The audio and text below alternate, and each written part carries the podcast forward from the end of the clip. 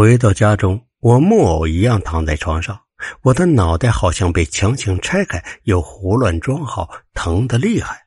我捏着两颗药片，也懒得倒开水，咽了咽口水就吞了下去。我突然想起，因为陆航父母的不期而至，打断了一件事儿，去陆亭疗养院找刘导。我还想思考点东西，安眠药的药劲儿却已经上来了。我最后看了眼闹钟，时针已经过了一点，我再也抵挡不住睡意，陷入了深眠。我冰封的记忆像被洪水冲毁的阀门，一下子都打开了。我知道陆航被困在灵鹰岛的消息后，想尽一切办法到达那里。现实比我预料的情况更加糟糕，那里没有补给。我们甚至找不到淡水，不是所有的小岛都有地下水和淡水，许多小岛的淡水只能靠降雨补充。陆航的情况比我更糟糕，我面临的选择只有两个：放弃挑战，这样陆航就能得到救治；或者继续前进，弃陆航生死于不顾。我知道风暴即将来临，风暴会干扰通讯，电视台就无法接收到。我所传输的卫星影像，只要我们能够到达终点，我们就是胜利者。所以我选择了后者，扎起木筏，带着陆航冲向终点。我本以为风暴会带来降水，这样我们就能得到补充，但我错了。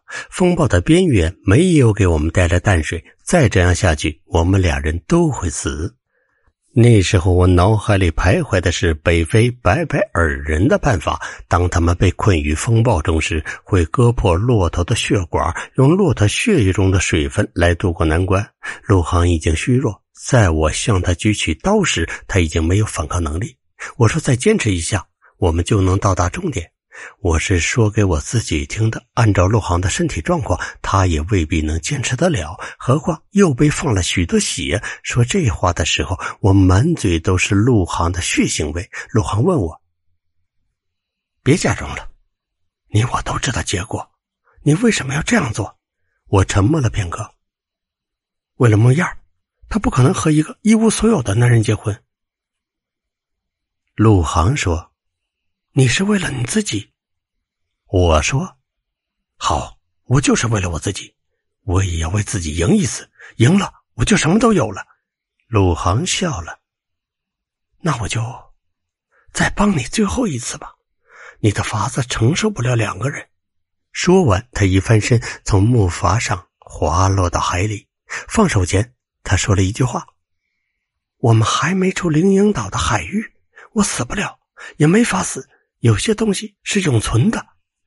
人在极度缺水的时候，意识会陷入模糊。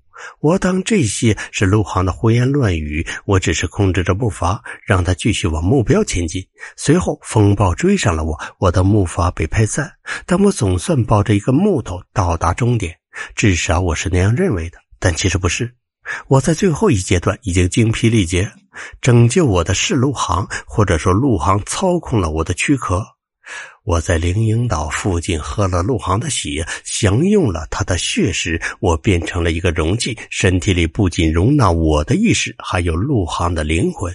所以方教授检查不出我隐瞒真相，所以我会对陆航的父母说许多只有陆航才知道的往事，因为与他们的对话根本不是我，而是陆航。我们的随身设备。也未必全坏了，至少有一部分影像被传了回去，被刘导看到，所以刘导宁愿毁掉，也不愿他人被看见。陆航就这样潜伏在我的身体里，他压制了我之前的记忆。每当我进一步探寻，他就用各种手段来干涉，甚至不惜在我沉睡不醒时，操纵着躯壳去毁灭那些会透露秘密的人。我在灵隐岛的决定决定了我们的命运，就像两杯水倒在一起，再也无法区分。我终于找到了陆航，我就是陆航，陆航就是我，无法抛弃，也无法放弃。